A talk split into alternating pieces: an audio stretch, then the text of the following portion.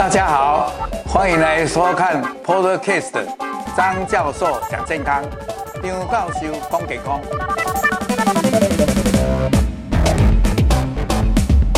各位朋友，大家午安，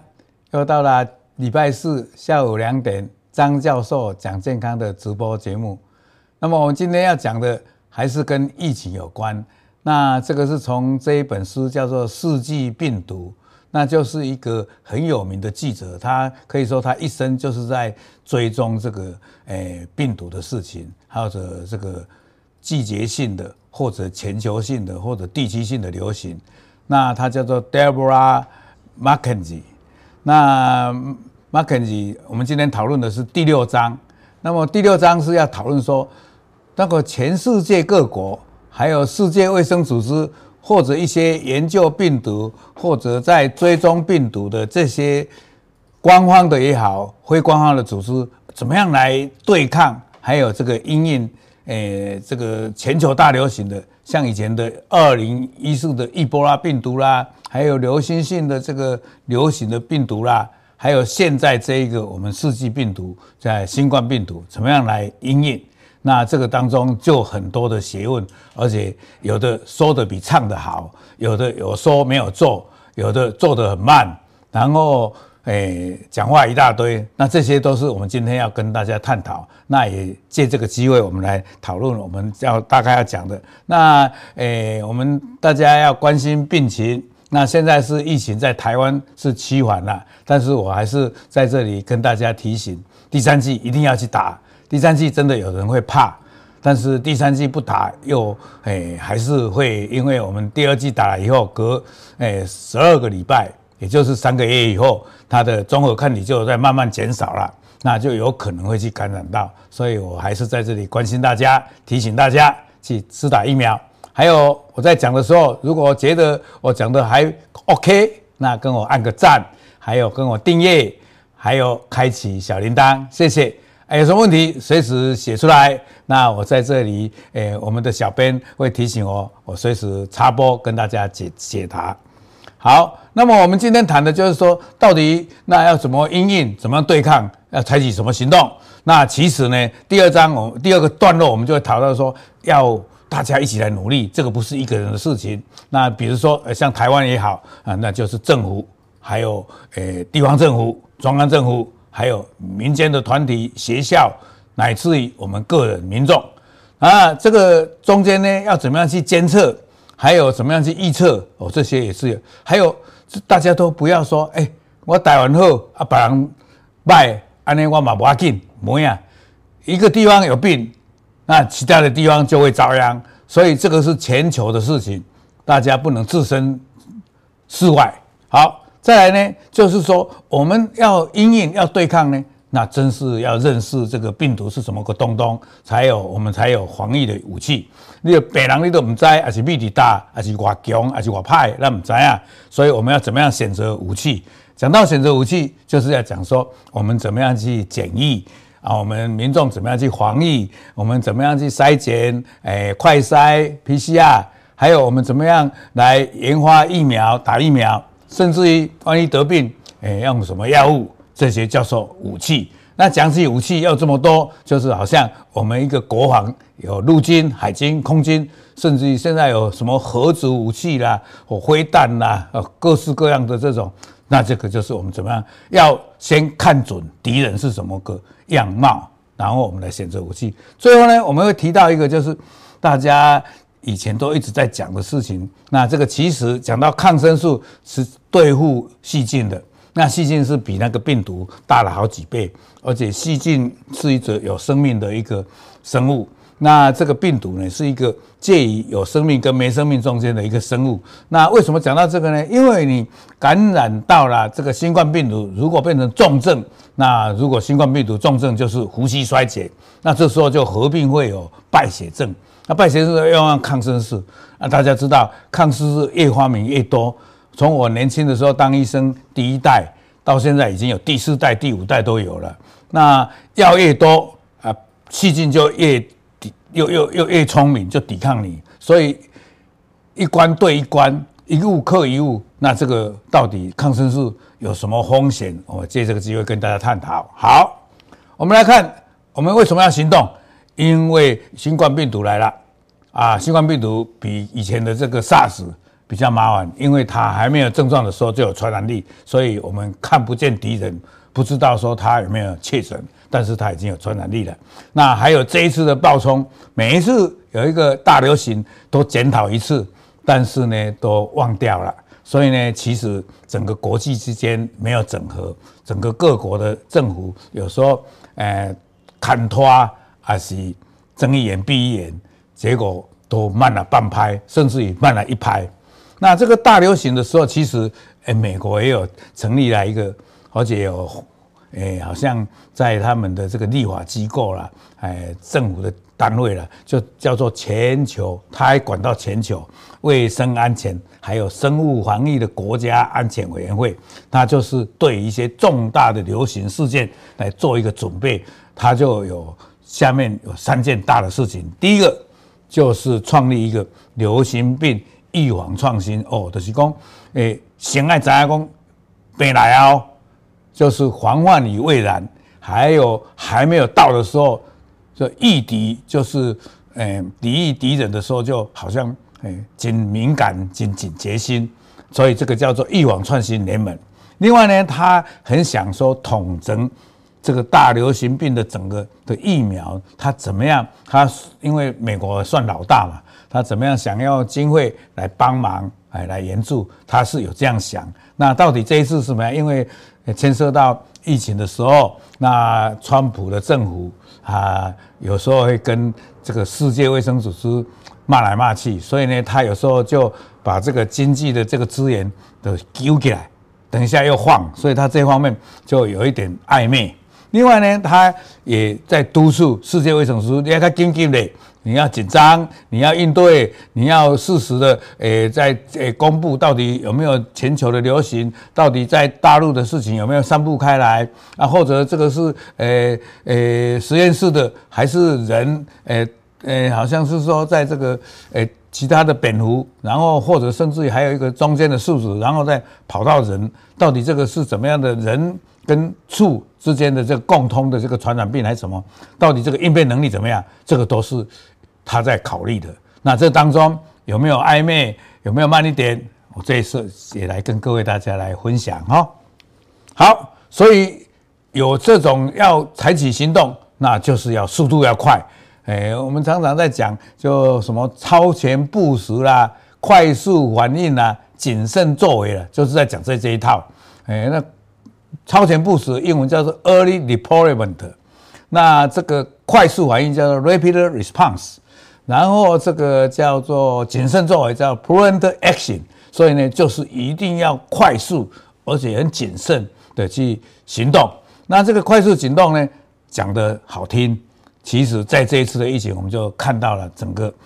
都慢半拍，而且只有少数的国家，所以才会说，诶诶。要到围堵啦，要追踪啦，要隔离啦，甚至于像英国那个强生的，他自己也染到了，而且还住到加护病房，所以呢，他就想到说，哇，那一底好像大军压境啊，这个疫情足厉害，所以啊，时候了，归期可以活系的方法就是啊，回去感染了啊，感染要造成群体免疫了啊，所以呢，这个中间就付出很多代价哦，很那个确诊的人数很高。啊，然后死掉的也不少，所以呢，这时候欧盟本来是不团结的，但是呢，这个 G 二十大概简单的讲，G 二十就是说全世界这个比较富有的、比较强的国家，这二十个国家呢，就共同发表声明说啊，他愿意出一点钱，然后来强化这些可能的爆发，哎，要把它有迅速而且敏捷，而且哎。适当的这个应变的能力，所以呢，整个这个 G 二十就是说我们要协调好，我们的行动要一致，意见要大家可以沟通，来克服这个存在的这个危机，应该是有这样讲了。但是做起来，大家也知道这一次不管怎么样，从武汉那大概后来是证实是说，诶是诶蝙蝠的中间宿主，然后传到人，人再传出去的。那这当中呢，真的就是这样一路散开。所以这一次的散开，就是说从中国可能没错，但是散到欧美以后，欧洲跟美洲也不太小心，所以整个就医疗量能就来不及了，所以弄个乱糟糟。所以英国啊、西美就确诊也很多，意大利也垮掉，甚至于欧洲其他国家相继都这样，诶。台湾话讲的哩哩啦啦，稀咧咧去啊，就是很惨，很很很好。那这讲到这个，就是大家晓得说要共同做什么事，就是要研究疫苗，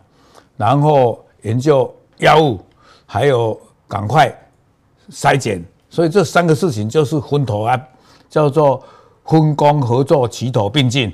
所以要迅速的开花。还有开发了以后，如果真的有的话，还要开会制造，而且这个诊断的东西呢，要很快速，而且要这整个诶不要只有富有的国家，穷的国家还要分配，而且要一弄的东西疫苗要安全，而且要可以负担得起，所以这种也牵涉到所谓的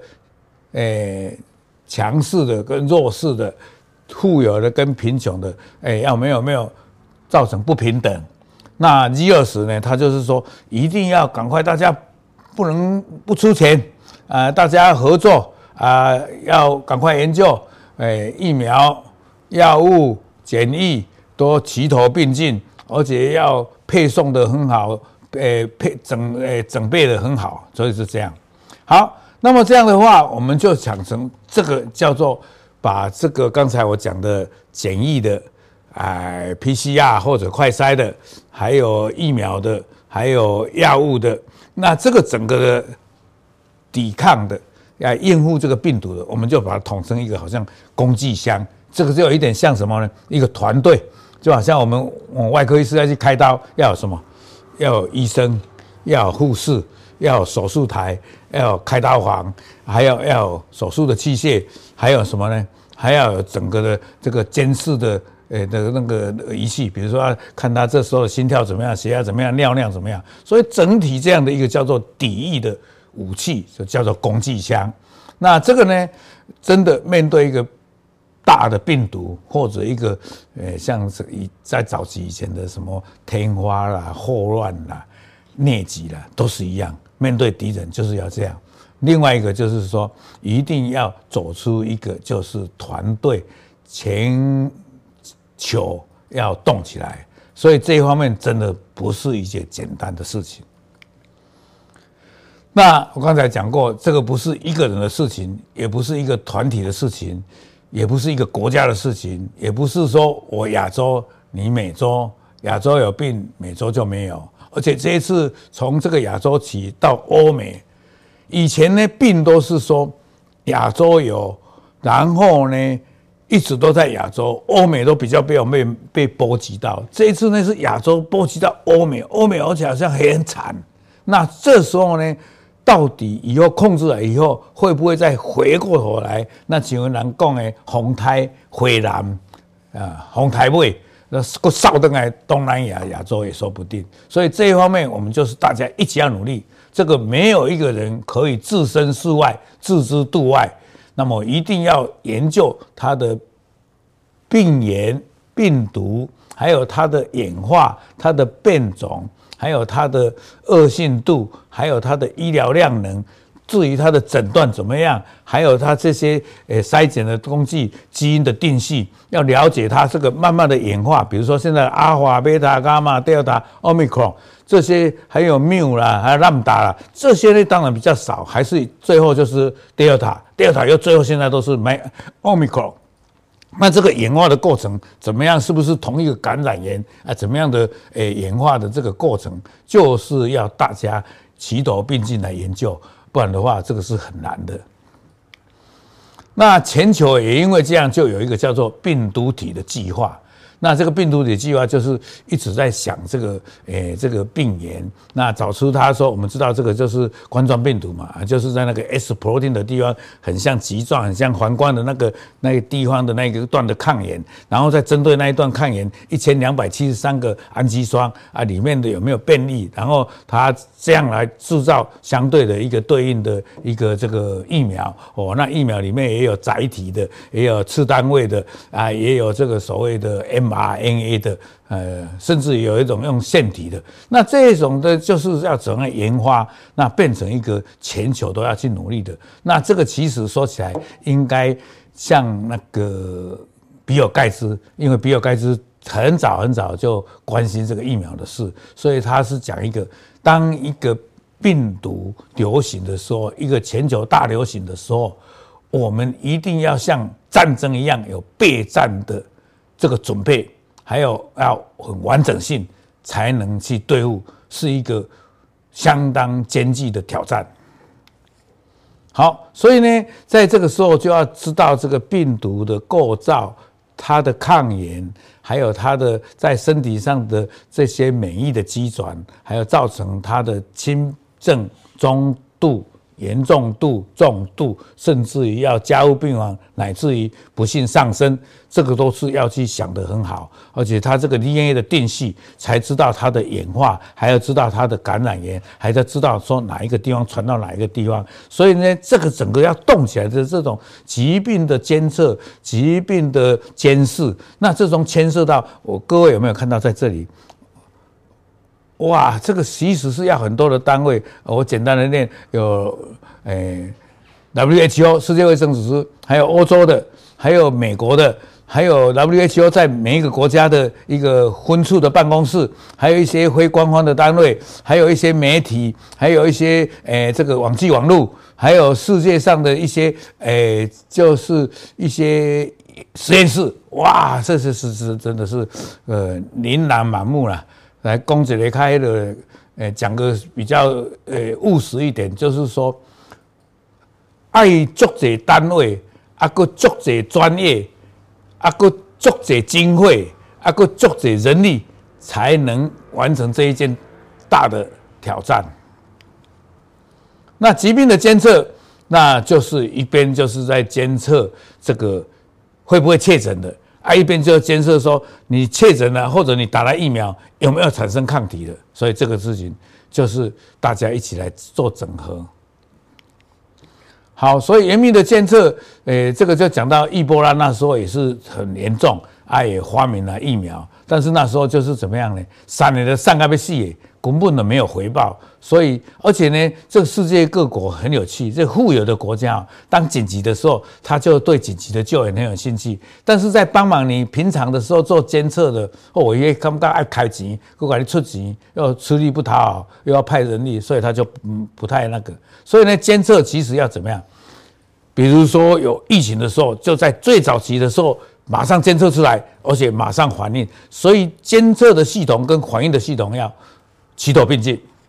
所以一个完善的条件就是说，侦测到就要呈报，要快速的跟联合国卫生组织讲。联合国卫生组织不要到二零二零年的三月十三号，其实我是觉得二零一九的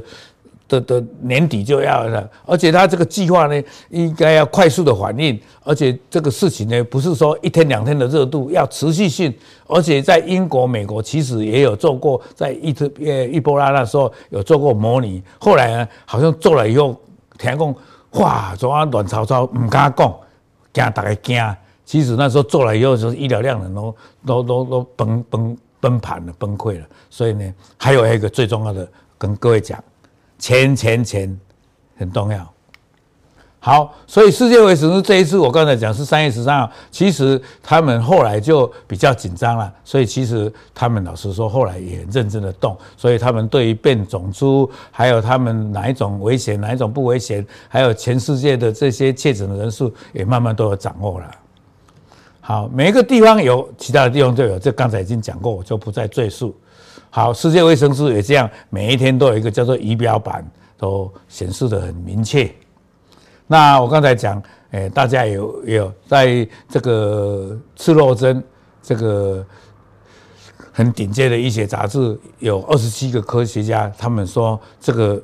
大概这个病毒是来自于野生的动物，哎，大概不是说从实验室啊，这一点请大家比较有这种接受这种事实。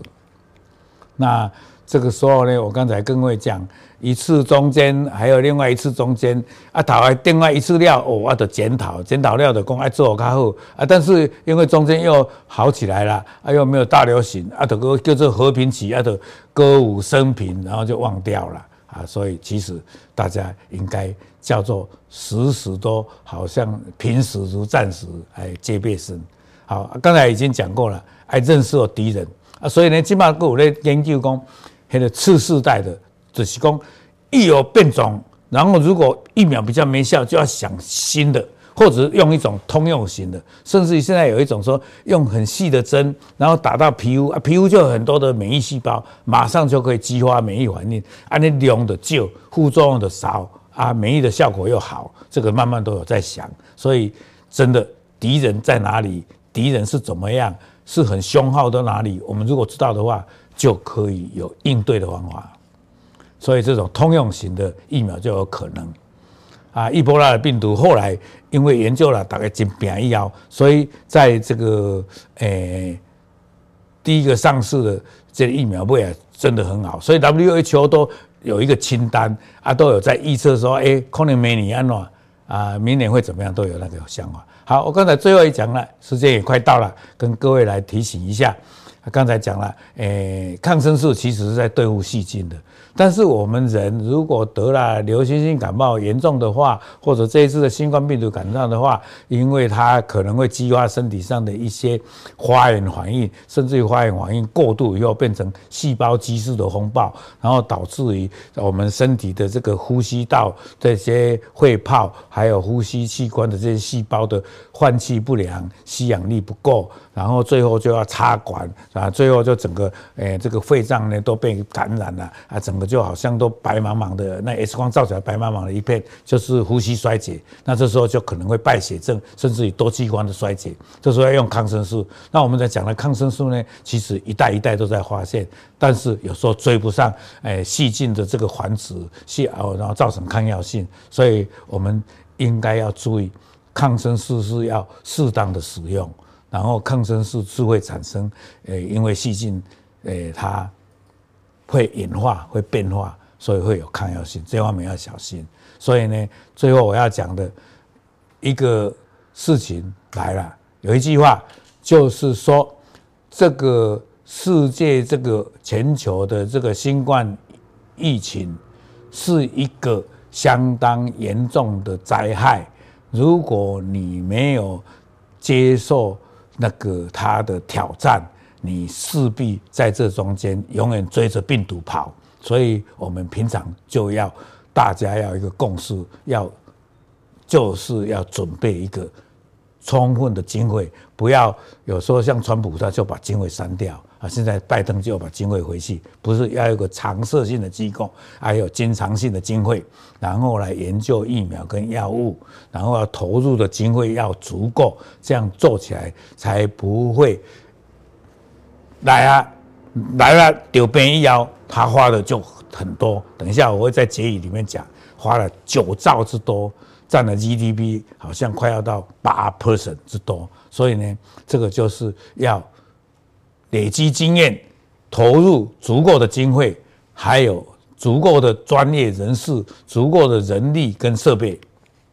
所以要携手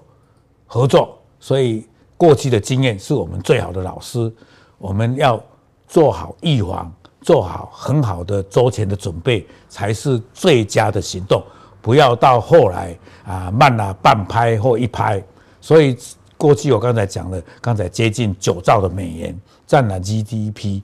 九点七，将近十 percent。所以此次的大流行以后，给我们一个警惕，就是全球，就是地球村，大家叫做全世界一命，大家要互相帮忙。好，今天就介绍到这里啊！希望大家诶知道说，这个像我们台湾，那这一次诶慢慢可以解封啊，入境听说要放宽，那我们台北也微解封，诶国中以上的同学诶可以校外教学，可以跨县市毕业旅行，电影院诶可以内食，还有诶老人家的共餐也可以适度的放宽，那这些都是一个好消息。那我们希望诶我们大家一起努力，那。疫后的这个新常态是可以期待的，安全无忧的，诶，这个疫后新生活应该会快快的到来。谢谢大家。那么下一期我们要做说，诶，我们这一次全球大流行以后，那变得是不是很恐怖？那病毒的演化到底人类以后要怎么面对？那我们有没有机会做出一些因应跟改变？那我们的机会是什么？那接下来就是来跟大家见面，祝大家健康快乐。那还在春节期间，元宵过了，但是还在诶一月，所以还是跟大家拜个晚年，祝大家健康快乐、幸福美满。谢谢。